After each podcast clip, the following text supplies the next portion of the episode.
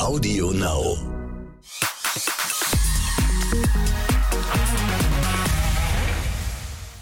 Hallo, herzlich willkommen zu Exklusiv der Podcast. Ich bin Bella Lesnick. Hi. Und mein lieber Kollege und unser US-Korrespondent Dominik Mauer ist wieder da. Hallo Dominik. Hallo Bella, grüß dich. Dominik, du hast uns einen Sound mitgebracht. Ich mach mal die Soundkiste auf. Warte mal hier.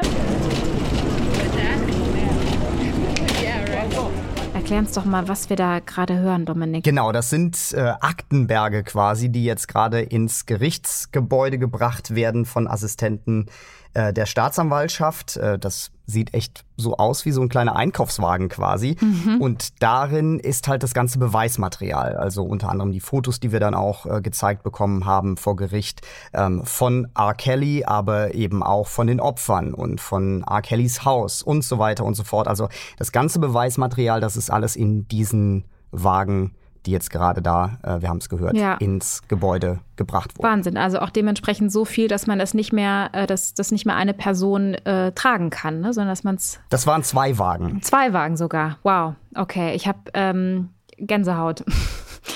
R. Kelly äh, und sein Prozess ist heute unser Talkthema im Podcast. Dominik, du warst bei dem vergangenen Prozesstag mit dabei und ähm, erzählst uns gleich natürlich davon. Lass uns aber erstmal gerne alle abholen und kurz mal einordnen, wer R. Kelly überhaupt ist. Ja, also ich glaube, es reicht, wenn man sagt, I believe I can fly, mhm. ne? diesen Song, wir kennen den alle. Ja. Ähm, dann gab es noch The World's Greatest, das war auch so ein größerer Hit. Und ich muss ganz ehrlich sagen, bei mir hört es dann fast auch auf.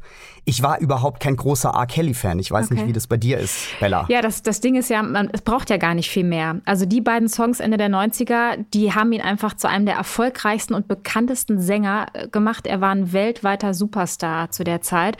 Und aus der Zeit gibt es ja auch Missbrauchsvorwürfe. Und was ich daran ähm, so gruselig finde, ist, ich weiß noch, wie sehr ich die Songs, die beiden, die du gerade genannt hast, wie sehr ich die mochte. Also für mich waren das total ähm, wichtige Songs in der Zeit. Ich war zu der Zeit, ähm, ich muss 16 gewesen sein, also ähnlich alt wie die mutmaßlichen Opfer von R. Kelly.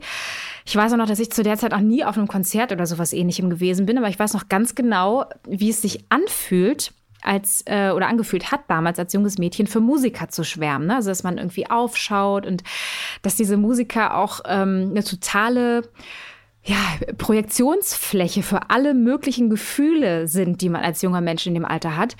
Und das ähm, ich immer, wenn ich so über diesen Prozess nachdenke und, und da gibt es ja dann immer wieder Prozesstage und immer wieder Schlagzeilen, da kommt das immer wieder so hoch, dass ich das so krass finde, dass man, ähm, wenn ich mich, wie gesagt, daran erinnere, wie, wie ich mit 16 war oder auch äh, mit, mit zwischen 13 und 16, dass man in der Tat ein leichtes Opfer ist. Ne? Wenn, wenn ich mir diese Mädchen vorstelle, wenn dann plötzlich der Megastar R. Kelly vor ihnen steht. Ne? Ein Mensch, der zu der Zeit vor allem ein total positives Image hatte, ne, dem man irgendwie auch ähm, deshalb vor allem auch total schnell vertraut, weil man eben nicht das Gefühl hat, dass da ein Fremder vor einem steht, was er ja aber faktisch für die Mädchen war. Die haben ihn ja noch nie, also ne, außer aus den Schlagzeilen, aus den Musikvideos, kannten die den Menschen R. Kelly ja nicht. Also ich finde das immer wieder, das sind immer wieder Gänsehautmomente und nicht der schönen Art, wenn ich daran zu, zurückdenke. Das ist ja auch das, was die Staatsanwaltschaft ihm vorwirft. Ja. Ne? Genau, dass er sich äh, das zunutze gemacht ja. hat, dass er die Frauen ausgenutzt hat, beziehungsweise seine Prominenz missbraucht hat. Ne? Mhm. Ne? Und jetzt am Mittwoch, am 18. August, ging der Prozess dann ja los. Die äh, Plädoyers wurden gehalten und du warst mit dabei bei Gericht. Ähm, erzähl mal davon, wie, wie war das da? Also genau, wir waren draußen und später auch drin. Also ich habe äh, mehrere Stunden im Gerichtssaal gesessen. Ich muss dazu sagen, wir saßen, wir Journalisten, in einem sogenannten Overflow Room weil mhm. die Richterin gesagt hat, ähm, aufgrund von Covid ähm, müssen wir die Juroren im Hauptgerichtssaal ein bisschen mehr verteilen. Das heißt, die saßen auch auf den Zuschauerbänken, da wo wir normalerweise gesessen hätten. Mhm. Das heißt, wir saßen in einem Raum nebenan, da gab es dann eine Kamera im Hauptraum, sodass wir auf einem Monitor das alles verfolgen konnten und dementsprechend auch R. Kelly sehen konnten, ähm, ihn so ein bisschen beobachten konnten, was macht er, wie verhält er sich. Er war also mit dabei. Genau, und vor der Tür standen halt äh, sehr viele äh, Supporter von R. Kelly oder sehr viele ist jetzt vielleicht ein bisschen viel. Ich kann es nicht genau sagen, vielleicht waren es zehn am Ende, das sind ja nicht viele. Mm. Aber die haben ihm dann da so ein bisschen zugejubelt, haben dann auf dem Boden geschrieben, äh, Free R. Kelly. Und äh, mit denen hatte ich dann am Ende des Tages auch noch so ein kleines Gespräch und ähm, die sagten, ne, die Medien berichten einseitig. Ähm, und ich habe ihnen gesagt, wir warten jetzt einfach mal ab, was hier passiert vor Gericht, äh, was, was am Ende entschieden wird. Aber haben sie zumindest ne, äh, irgendwelche Beweise, dass es eben nicht war? Das konnten sie natürlich auch nicht. Äh, sie konnten uns nicht beweisen, dass er unschuldig ist, ja. Also mhm. insofern ähm, innocent until proven guilty, ne? Ja, ja, das stimmt. Aber was waren denn die Argumente von denen? Also warum sie der Meinung sind, also ist natürlich so, ne? Also solange niemand jetzt irgendwie schuldig gesprochen ist, gilt die Unschuldsvermutung. Das ist auch vollkommen richtig so. Aber was waren denn ja, die, die Argumente der, der Leute da draußen, die gesagt haben, nee, wir glauben an seine Unschuld. Ja, das ist das Problem. Es gab keine Argumente. Okay. Ich habe sie gefragt und sie sagten halt einfach, äh, sie werden schon sehen, sie werden schon sehen. Okay. Das war im Prinzip das Einzige, ähm, was sie mir da sagen konnten. Mm. Insofern ja, gut. Äh, müssen wir da jetzt einfach mal abwarten. Aber sie haben natürlich recht. Erstmal muss man abwarten, was kommt bei diesem Prozess raus. Mm. Aber ich meine, ähm, diese äh, Anschuldigungen von so vielen Frauen, damals von jungen Mädchen, Teenagern, mhm. die wiegen einfach so schwer, das ist so viel, also dass man sich nur schwer vorstellen kann, dass das alles quasi ein, ein großer, ja, ein, ein, dass man, dass man ihn da quasi irgendwie einfach nur in die Pfanne hauen will. Mm. Das ist jetzt mal so salopp zu sagen. Ne? Ich würde gerne noch mal kurz in die Situation ins, äh, ins Gericht zurück. Du hast ja gesagt, wegen Covid wurden, wurde die Jury auseinandergesetzt und der Platz quasi im Ger Hauptgerichtssaal musste anderweitig für die Jury benutzt werden, genutzt werden. Deswegen musstet ihr in diesen Overflow Room, was lustig klingt, was klingt auch so, wie wenn das Interesse auch sehr, sehr groß ist, dass auch normalerweise quasi der Raum genutzt wird, damit man dann den Prozess verfolgen kann. Wie hoch war denn das äh, mediale Interesse an dem Termin? Wie, wie voll war das da? Wie muss ich mir das vorstellen? Also dieser Presse-Overflow-Room, der war komplett voll. Also ich war einer der letzten, der rein konnte. Ganz viele Kollegen mussten draußen bleiben, haben auch überhaupt keine Pässe mehr bekommen. Äh, den haben wir schon vor vielen Wochen beantragt. Ähm, noch ein ganz lustiger Fakt, äh, dieser äh, Gerichtssaal war dermaßen runtergekühlt, ähm, wirklich so gefühlt auf 0 Grad. Die Amerikaner mögen es ja gerne kalt, überall eine Klimaanlage. Mm. Es war so kalt, dass eine Journalistenkollegin da wirklich im Wintermantel saß. Draußen haben wir es irgendwie 30 Grad, drin waren es irgendwie um die 0 Grad. Ja. Das war, war ganz extrem. Ähm, und, und die Kollegen und ich haben da tatsächlich so ein bisschen gefroren. Aber ähm, ja, es waren ähm, im Prinzip alle großen amerikanischen Networks da. Es gab auch noch ein paar deutsche Kollegen, die draußen vor der Tür standen. Ein Kollege ähm, von einer deutschen Zeitung, der saß neben mir. Und ansonsten, wie gesagt, waren es vor allem die amerikanischen Sender, großen Networks, die da berichtet haben. Mhm. Jetzt hast du ja gesagt, der R. Kelly war auch vor Ort. Wie, wie hat er auf dich gewirkt? Wir haben ihn ja gesehen auf dem Monitor. Es gab auch eine Kamera, die direkt auf ihn gerichtet war. Er war sehr ruhig. Er kam in einem grauen Anzug, hatte so eine so eine dunkle Brille an, also keine, keine Sonnenbrille, eine normale Brille, aber die so ein bisschen dunkel umrandet war. Mhm. Und hat sich immer mal wieder so ein paar Notizen gemacht während der ähm, Plädoyers, saß neben seinen Anwälten, zwischen seinen Anwälten vielmehr und hat seinen Kopf immer so ein bisschen gesenkt und hat eigentlich nicht viel gemacht. Also hat dem Ganzen, ist dem Ganzen gefolgt, also den Opening Statements, die es gab von der Staatsanwaltschaft, dann äh, von seinen Anwälten und später am Tag hat dann auch schon ein erstes mutmaßliches Opfer gesprochen. Mhm. Also ich finde ja immer ganz spannend, wenn man so bei Gericht dann irgendwie ähm, auch Bilder sieht, ne, die wir normalerweise im Fernsehen sehen die du ja jetzt irgendwie dann vor Ort mitbekommen hast, wie, also man achtet da ja wirklich auf alle möglichen Kleinigkeiten. Ne? Also wie äh, fährt sich jemand irgendwie immer, keine Ahnung, durchs Gesicht, ähm, knetet jemand seine Hände, ähm, wie ist die Mimik, ne? lächelt der an, an Stellen, wo man irgendwie denkt, ey, da gibt's gar nichts zu lächeln gerade. Ne? Also ähm, kannst du dazu noch was sagen, wie, wie, wie er da ähm, rüberkam und auf dich gewirkt hat? Bella, ehrlich gesagt, ich habe fast keine Regung wahrgenommen bei R. Kelly. Mhm. Also der saß wirklich relativ stark statisch da. Ähm, wir Journalisten haben uns zwischenzeitlich auch immer mal wieder gefragt, ob er schläft vielleicht. Ähm, ich glaube mm. nicht, dass er mhm. geschlafen hat. Er hat da schon aufmerksam zugehört. Aber ähm, er hat da jetzt nicht besonders irgendwie, ist nicht besonders hin und her gerutscht auf seinem Stuhl oder hat sich da ähm, durch ist sich ins Gesicht gegangen oder, oder was auch immer. Ja. Also der war relativ, äh, relativ statisch über ja fast acht Stunden. Ne? Wow, acht Stunden, okay. Krass. Ähm, es ist ja jetzt so, dass der R. Kelly seit Sommer 2019 im Gefängnis sitzt. Ne? Und es ist auch nicht sein erstes Mal vor Gericht. Es gab die ersten Anschuldigungen schon über 25, äh, oder nicht über 25, aber über 20 Jahre, rund 25 Jahre äh, her. 2008 stand er wegen Besitzes von Bildern schweren sexuellen Kindesmissbrauchs vor Gericht und wurde freigesprochen. Sag uns doch mal, ähm, worum es jetzt in dem Prozess geht. Also, ich finde ganz eindrucksvoll diese Stichpunkte der Anklageschrift. Kinderpornografie, Sexhandel, Kidnapping, Zwangsarbeit. Also das liest sich wirklich wie in so einem Horrorfilm und das, was man auch hört, das ist auch wirklich so ein realer Horrorfilm, mhm. wenn all das stimmt, was dort behauptet wird. Mhm. Ihm drohen da tatsächlich mehrere Jahrzehnte Haft. Ähm, Im Prozess im Mittelpunkt stehen sechs mutmaßliche Opfer, die aussagen werden, plus dann natürlich sehr viele Zeugen. Und äh, die Juroren, ähm, die dort im Gerichtssaal sitzen, die zwölf, die werden dann am Ende entscheiden, ähm, ob sie ihn für schuldig empfinden oder eben auch nicht schuldig befinden. Mhm. Und in etwa vier Wochen soll dann äh, das Urteil fallen. Zur Jury würde ich auch gerne noch mal was wissen, weil das ist ja ein ganz anderes System, als wir das in Deutschland kennen.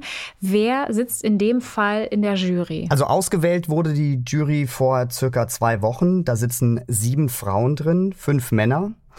Und ähm, die wurden natürlich vorab auch befragt. Ne? Kennen Sie R. Kelly? Hm. Ist er Ihnen bekannt? Ja. Und ganz wichtig ist natürlich, dass in so einem Fall da niemand sitzt, der befangen ist, der den Mann toll findet, der seine Musik abgöttisch liebt oder was auch immer. Das heißt also, ähm, die meisten dieser Personen kannten I Believe I Can Fly zum Beispiel. Ne? Das sagt ihnen was. Mhm.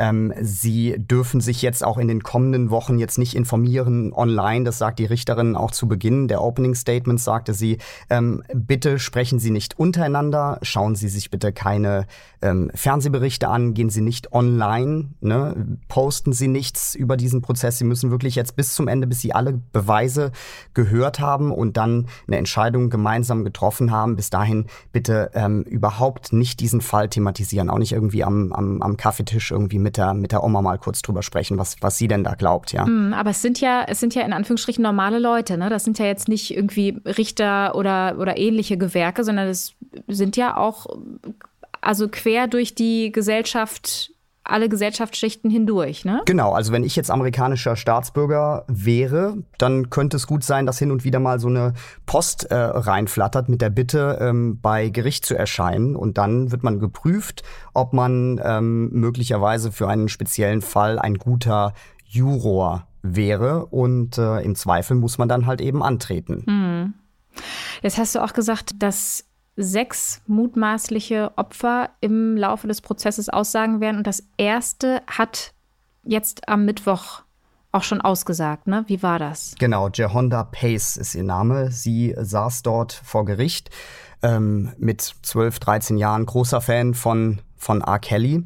Und äh, ja, sie hat ihre Geschichte erzählt über, ja, vielleicht waren es zwei Stunden am Ende.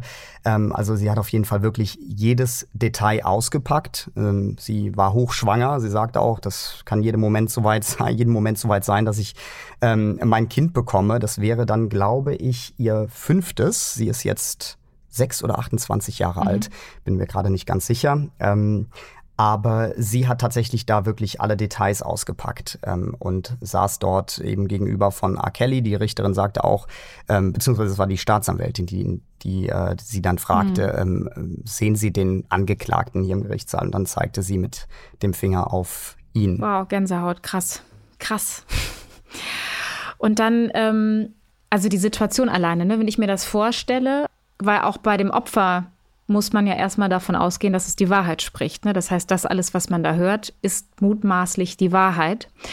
Ähm, und dann erzählt die das alles vor auch der Presse, die dann jetzt in dem Fall in einem Nebenraum saß, aber vor diesen ganzen ihr fremden Menschen und auch ihrem dem mutmaßlichen Täter. Das stelle ich mir ganz, ganz krass vor. Wie hast du die, die Stimmung im, im Gericht sein, in dem Moment, als sie diese ganzen Details erzählt hat. Wie hast du das empfunden? Also sie hat das sehr, sehr ruhig alles erzählt.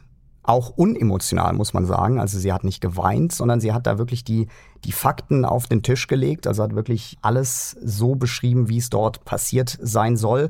Und da muss man dazu sagen, vorweg bei den Opening Statements hat die Anwältin von R. Kelly auch schon direkt äh, gesagt, diese Frau ist eine Lügnerin weil sie hat meinen Mandanten damals auch schon angelogen. Sie hat gesagt, sie sei 19, war aber zu dem Zeitpunkt 16 Jahre alt. Hm. Sie sagt allerdings, sie habe es ihm irgendwann dann gesagt und ihn hätte das überhaupt nicht tangiert. Also er hätte trotzdem weitergemacht, so wie vorher weitergemacht mit ähm, den ähm, ja, sexuellen Handlungen, hätte sie aber auch eben eingesperrt. Er habe ihr Telefon genommen, damit sie niemanden anrufen kann. Ähm, sie hätte um Erlaubnis bitten müssen, wenn sie auf Toilette wollte, ähm, was essen wollte, wenn sie telefonieren wollte und so weiter. Also das klang wie in so einem Horrorfilm, aber wie gesagt, sie hat es halt sehr ruhig alles erzählt, mhm. ohne dass sie da irgendwie emotional wurde. Ganz ja, staccato-mäßig. Mhm. Ja, ich glaube, das ist halt immer so ein bisschen so, man erwartet dann ähm, gefühlt immer so, hohe Emotionalität, dass jemand im Zweifel auch in Tränen ausbricht, wenn äh, man als Opfer das erzählt. Ne? Ich, ähm, ich merke dann immer, wie ich das so schwierig finde, diese ersten Regungen, dass man sich wundert, warum jemand jetzt so unemotional ist, weil ich immer auch das Gefühl habe, das ist so, also so eine, dass das so eine äh, psychische Strategie von einem selbst ist, ne? wenn man in dieser Rolle ist, weil ich, was ich gerade eben auch schon meinte, ich, wenn ich mir das vorstelle, dass du da als Opfer wenn du das alles erlebt hast, da jetzt plötzlich das erzählen sollst, dann, ähm, also wenn ich mir das vorstelle, dann habe ich das Gefühl, ich würde die ganze Zeit kein einziges Wort rausbringen, einfach weil, ich, weil das so schlimm ist, das jetzt alles erzählen zu müssen. Ne? Und wenn man dann aber doch das erzählen muss und auch möchte, dass das vielleicht einfach so der einzige Weg ist, dass man da irgendwie so einen Abstand dazu auch ähm, in sich generiert, um dann überhaupt das alles erzählen zu können und nochmal auch wieder zu durchleben, in dem Fall dann ja auch, ne, vorher in der Vorbereitung, wenn man, ähm, weil auch ich gehe davon aus, dass natürlich so ein, dass, dass die sich auch darauf vorbereitet hat, ne? Also sie weiß ja, dass der Termin ist und dann auch, dass sie auch weiß, was sie dann erzählen muss, welche, welche dunklen Kapitel ihres Lebens. Also ich finde das äh, nach wie vor, also ich habe hier durch, durchgehend Gänsehaut, ähm, wenn du das erzählst. Ja, Bella, ich glaube einfach, dass sie die Geschichte auch schon so oft erzählt hat, auch in der Vorbereitung mm. ne, mit, mit ihrem Anwalt, dass sie dann halt einfach äh, das so ein bisschen abgespult hat. Sie hat auch erzählt, dass sie da teilweise ja fast ohnmächtig geschlagen und gewürgt wurde mm. und erzählt das doch relativ ähm, ja trocken, sitzt dem Mann gegenüber, der ihr das angetan haben ja. soll am Ende des Tages, ähm, wenn jemand so etwas erzählt, natürlich, ähm, also warum sollte sie das einfach so erzählen? Aber wie gesagt, man muss natürlich jetzt erstmal so ein bisschen einen Schritt zurückgehen, abwarten, ähm, wie sich so der Prozess entwickelt. Aber es wird ja noch viele dieser Geschichten mhm. im, ähm, im Verlauf dieses Prozesses geben. Und ähm, es werden vor allem auch Videos herangeführt. Und ich glaube, die werden am Ende möglicherweise auch ähm, ja, eine sehr ähm, eine drückende Beweise darstellen äh, in mhm. diesem Prozess. Als sie jetzt diese zwei Stunden davon erzählt hat, was R. Kelly ihr angetan hat, wie hat R. Kelly da reagiert? War der da auch so, ähm, also wirkte er da auch so unbeteiligt? Genau so. Er hat sich hin und wieder mal mit seinen Anwälten so ein bisschen beraten, hat sich so heruntergebeugt und hat dann gehört, was die Anwälte sagen. Ne? Die müssen sich natürlich auch genau darauf vorbereiten, dass dann eben bei einer sogenannten Cross-Examination, also wenn, wenn dann halt eben die Gegenbefragung stattfindet von den Anwälten, dass sie da vorbereitet sind und er gibt dann halt vielleicht so kleine Details Preis, keine Ahnung, worüber sie sprechen, aber sie haben hin und wieder mal so ein paar Worte gewechselt. Mhm. Und dann ähm, hat die Zeugin ähm, oder das mutmaßliche Opfer jetzt in dem Fall die zwei Stunden durcherzählt oder gibt es dann da Rückfragen von der Jury oder von der, von der Richterin? In dem Fall gab es tatsächlich von der Richterin höchstens mal irgendwie eine Anmerkung, wenn ähm, eine Frage gestellt wurde von der Staatsanwaltschaft, die laut Richterin eben nicht zugelassen ist. Das kann mal passieren, dass sie sagt, ne, äh, Objection. Mhm. Und dann geht es zur nächsten Frage weiter. Das ist aber auch äh, zuvor passiert bei den Anwälten oder der Anwältin vielmehr von ähm, R. Kelly, dass sie mehrfach auch unterbrochen wurde von der Richterin, weil sie doch relativ, ähm, ja, ein relativ starkes Argument vorgebracht hatte bei den Opening Statements. Ähm, sie wollte halt eben schon von Beginn an die Juroren da auf, auf ihre Seite ziehen. Das ähm, wird allerdings, glaube ich, sehr schwer. Hm.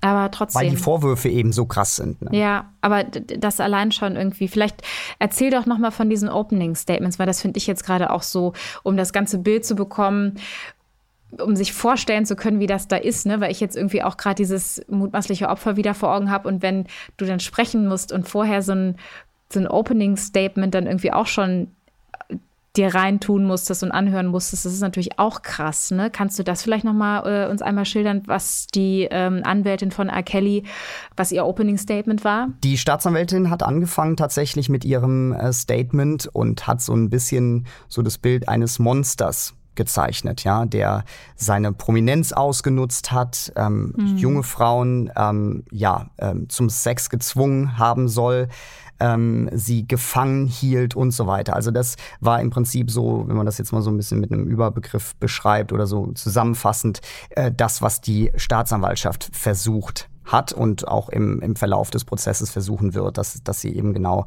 ähm, R. Kelly ähm, als den, den wirklich ähm, absolut Bösen darstellen. Die Anwältin von R. Kelly, ähm, die hat tatsächlich, und es gibt noch drei weitere Anwälte, die dort auch vor Ort waren, aber sie hat eben dieses Statement gehalten.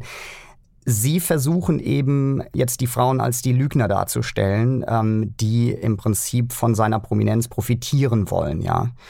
Und ähm, ja, es wird auf jeden Fall, ich glaube einfach, das, was ich eben gesagt habe, diese Videos zum Beispiel auch, die werden definitiv da eine große Rolle spielen und werden möglicherweise auch schwierig, ähm, ja, als äh, die werden, werden eine Schwierigkeit darstellen für ähm, die Verteidigung von R. Kelly. Also mhm. insofern, es wird auf jeden Fall äh, werden vier spannende Wochen.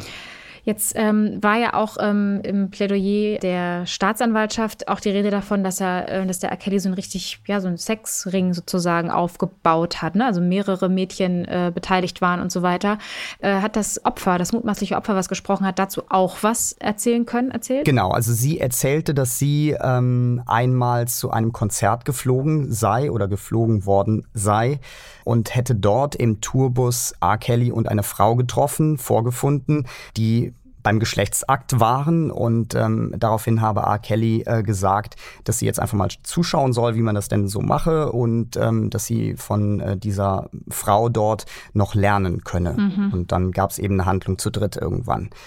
Das hat sie eben dort am Mittwoch auch erzählt. Okay, also sie musste tatsächlich alles auspacken in allen Details. Ähm in allen fürchterlichen Details.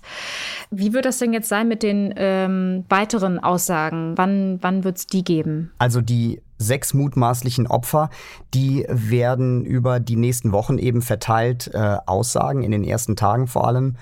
Und ähm, die werden natürlich dann, denen werden ja auch Fragen gestellt von der Verteidigung von R. Kelly, logischerweise. Mm, okay, also mit anderen Worten, das, es kann auch sein, dass jetzt gerade in, den, in dem Moment, wo wir diesen Podcast aufzeichnen oder wo der angehört wird, dass da gerade auch jemand verhört wird sozusagen und seine Aussagen macht. Ganz genau. Also ich werde auch äh, immer mal wieder vor Ort sein, aber jetzt nicht jeden Tag. Wir müssen ja auch noch über andere Dinge berichten. Mhm.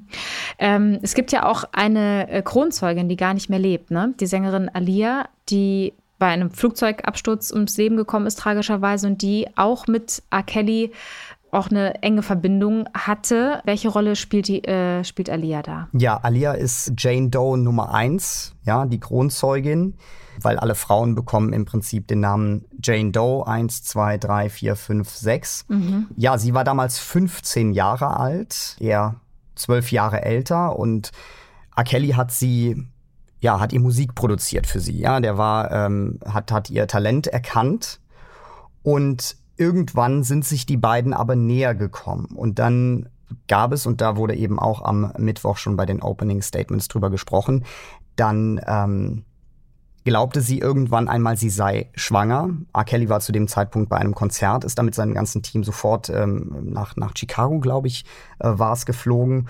Und dort ähm, haben sie dann irgendwie versucht, ja, irgendwie zu retten ähm, in diesem Moment. Und, und er dachte sich, okay, wenn ich jetzt Alia vielleicht heirate, hm. dann ähm, ähm, ist es nicht so ein großes Problem. Und dann hat er sich offensichtlich, so heißt es, von einem Beamten einen falschen Pass ausstellen lassen für Alia, die damals eben 16 war. Hm, ähm, minderjährig und, und, nicht hätte und, heiraten können. Hm. So, genau. Und dann mit 18 durfte sie heiraten. Er habe da damals jemanden bezahlt dafür. Hm. Und ähm, genau, die Eltern von ihr wollten die äh, ihr dann irgendwann annullieren lassen, aber wir wissen ja alle genau, wie du eben sagtest, ähm, dass sie dann ähm, bei einem Flugzeugabsturz 2001 ums Leben kam. Und mhm. dann ist sie eben jetzt 20 Jahre später als, als Kronzeugin da vor Gericht. Mhm. Das heißt, die, diese Geschichte spielt dann einfach auch äh, eine ganz, ganz wesentliche Rolle in der Argumentation, um dann irgendwie ja, aufklären zu können, was. Naja, es zeigt ja, er ist, äh, ja, er zeigt ja diesen, diesen Hang zu Minderjährigen. Hm eine andere sehr interessante Frau und äh, die vor allem auch eine spannende Rolle in dem Prozess spielt, ist die Opferanwältin Gloria Allred. Dominik, erzähl doch mal, wer sie ist, woher man sie kennt und ja, was auch vor allem ihre Motivation ist, ähm, sich da so reinzuhängen. Ja, also ich kenne sie tatsächlich von vielen Gerichtsprozessen, unter anderem bei Bill Cosby war sie dabei, aber auch anderen äh, Prozessen. Ich habe sie schon mehrfach interviewt und sie sagte mir, dass sie jetzt in diesem Prozess ähm, eben drei der mutmaßlichen Opfer vertritt. Mhm. Ja. Und äh, wenn man sich ihre Autobiografie anschaut, darin schreibt sie, dass sie 1966 vergewaltigt wurde und man hat auch immer bei ihr so ein bisschen das Gefühl, muss ich sagen, dass sie so wirklich so eine richtige Kämpferin ist, ja, immer mhm. so ein bisschen mit einem Hang auch zur Verbissenheit, ja, aber das macht sie wiederum auch so erfolgreich und ähm, sie sagt ja selbst, ne, sie sie kämpft für Frauen und äh, sie vertritt in der Regel Frauen, ja, in in diesen ganzen Fällen und da ist wahrscheinlich auch die äh, die MeToo ähm, die ist sie da auf jeden Fall auch äh, zur Hilfe geeilt, sage ich jetzt mal. Mhm. Und und man merkt wirklich und hat dann auch so das Gefühl, dass das vielleicht auch so ein bisschen eben genau daher rührt, dass sie selbst so, äh, so eine Erfahrung irgendwann gemacht hat und, und deshalb natürlich auch diese mutmaßlichen Opfer viel besser verstehen kann als jemand, der so eine Erfahrung eben nicht gemacht hat. Mhm. Und ich habe ähm, hab sie darüber auch mal in einem Interview sprechen sehen und was ich da so ähm, äh, ja so berührend fand, was mir so nahe gegangen ist, dass sie halt einfach nochmal klar gemacht hat, damals, als sie die Erfahrung machen musste, dass sie vergewaltigt worden ist, ähm, da hat sie sich dagegen entschieden, äh, zur Polizei zu gehen, das anzuzeigen, einfach aus dem Gefühl heraus, wer wird mir denn glauben? Ich als, ähm, sie war damals Lehrerin und der Mann, der sie ähm, vergewaltigt haben soll, war ein Arzt und dass sie einfach das Gefühl hatte, mir wird keiner glauben. Und das finde ich so ein schlimmes Gefühl, weswegen ich das total nachvollziehbar finde, wenn du selber mal in einer Situation warst, dich so klein und unsichtbar auch gefühlt zu haben, in so einer schrecklichen Situation das Gefühl zu haben, ich bin total hilflos, ich weiß gar nicht, brauche auch gar nicht um Hilfe bitten, es wird mir keiner glauben, keiner, keiner wird mich anhören, ich werde, ähm, du schämst dich ja eh in so einer Situation.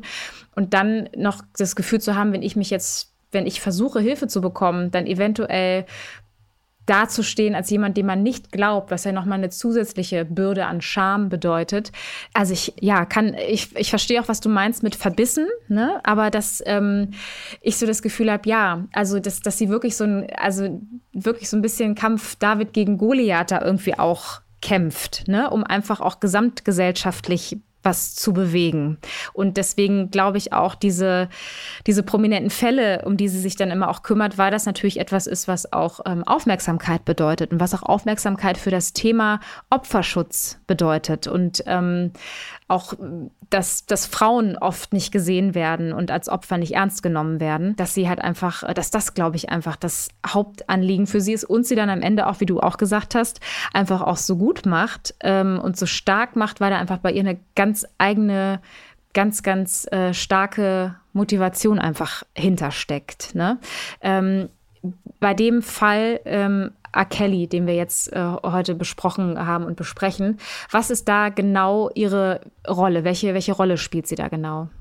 Also sie vertritt tatsächlich drei der Frauen, die dort aussagen werden. Ja, sie sagte mir gestern im Interview nach dem, nach dem Tag, am Ende des Tages, äh, dass äh, sie jetzt nicht viel sagen kann. Sie ist eigentlich immer sehr auskunftsfreudig, aber in diesem Fall sagte sie, sie darf ähm, äh, absolut nichts sagen, keine Statements heute von ihr. Mhm. Das ist für sie schon sehr ungewöhnlich, muss ich sagen. Mhm. Ja, bezeichnend fand ich auch ihren Satz äh, in dem Interview, der fällt mir jetzt gerade wieder ein, wo sie gesagt hat, ich werde, solange ich lebe, werde ich für Opfer einstehen und dafür kämpfen, dass, ähm, dass den Opfern Gerechtigkeit widerfährt.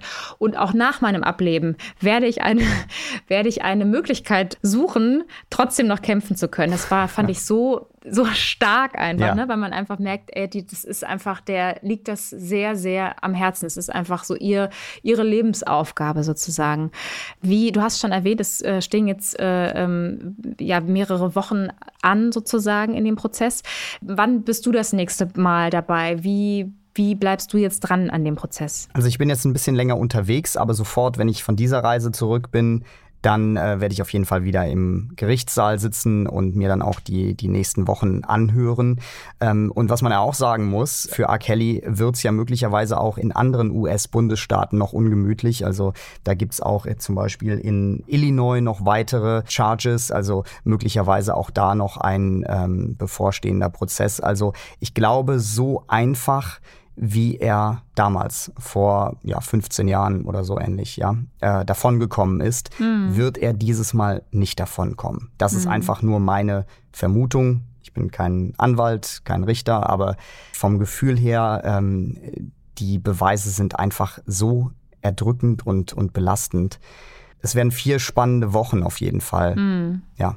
Auf jeden Fall. Du hast mir vorhin ja in deiner Sprachnachricht schon erzählt, Dominik, dass ähm, deine nächsten Tage sehr voll sind. Eben hast du es auch erwähnt. Wo geht es denn für dich eigentlich als nächstes hin? Okay, ohne jetzt die Themen zu nennen. Also wir fliegen nach Los Angeles als nächstes mhm. und dann geht es von dort aus weiter nach Seattle, man weiß ja nie so genau, Bella, wenn man vor Ort ist, was bekommt man am Ende des Tages. Deswegen will ich gar nicht zu viel versprechen. Stell dir vor, irgendwie so ein Dreh funktioniert vor Ort nicht und wir versprechen hier irgendwie im Podcast irgendwas, was wir da nicht halten können. Also insofern, es bleibt spannend. Mhm. Ähm, nee, aber wir haben da tatsächlich zwei schöne Themen, die wir da umsetzen an der US-Westküste. Ähm, und das ist natürlich für uns auch immer schön, mhm. wenn wir ein bisschen rauskommen aus Auf New York. Auf jeden Fall. Irma. Ja, die Irma wieder. Ganz kurz mal. So, ich habe jetzt. Bleibt mal kurz dran, Leute. Mal kurz den Hund einfangen. Immel! Ich, ich kann ja ein bisschen erzählen in der Zeit.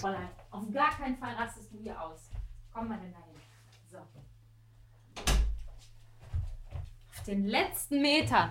Ich habe dir extra einen richtig geilen Knochen habe ich dir hingelegt, damit die richtig schön was zu tun hat. So einen italienischen Schinkenknochen, weißt du? Und jetzt rastet die auf den letzten Metern aus. Ich fass es nicht. Also sie war echt schön ruhig in diesen ganzen, wie lange haben wir jetzt eigentlich gesprochen? 20 Minuten? Nee, 40. So, und ähm, okay. was ich aber eben noch sagen wollte, Dominik, ne, du weißt ja, wie wir sind. Wenn du irgendwo hinfährst, weil du dir Sorgen gemacht hast, naja, dann fahre ich da hin, dann beklappt es mit der Geschichte nicht. Du weißt ja, wie wir sind. Wir schicken dich dann einfach weiter. Dann muss ich irgendwas anderes finden. Und dann musst du halt dich wieder in den Flieger setzen und musst dann halt irgendwie woanders was Und dann haben wir wieder ein bisschen Futter für unsere nächsten äh, Podcast-Episoden. Absolut. Ja, wir sind nämlich tatsächlich schon wieder am Ende unserer Podcast-Folge. Dominik, vielen Dank für deine echt großartigen, in dem Fall auch Gänsehaut-Insights. Wir bleiben natürlich dran an dem Thema, bei exklusiv im Fernsehen auf wip.de und natürlich auch hier im Podcast, wenn es wieder was Neues gibt, was du erzählen kannst, Dominik. Vielen Dank, dass du da warst und ich sage auf jeden Fall bis zum nächsten Mal. Bis bald. Tschüss. Und wir hören uns hoffentlich auch äh, schon nächsten Samstag wieder. Und ach ja, abonniert uns gerne, dann fühlen wir auch eure Liebe und ihr verpasst nichts. Bis dann. Tschüss.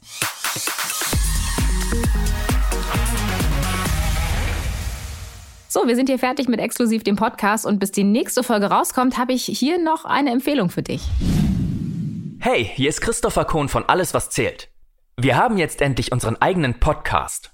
Bei uns bekommst du Backstage-Infos vom Set und hörst die Schauspieler so privat wie noch nie. Wir machen uns quasi nackig und deswegen ist es vielleicht auch ganz gut, dass ihr uns nur hören könnt. Einschalten lohnt sich. Alle zwei Wochen, immer donnerstags, nur hier auf Audio Now. Der Alles, was zählt Podcast. Audio Now.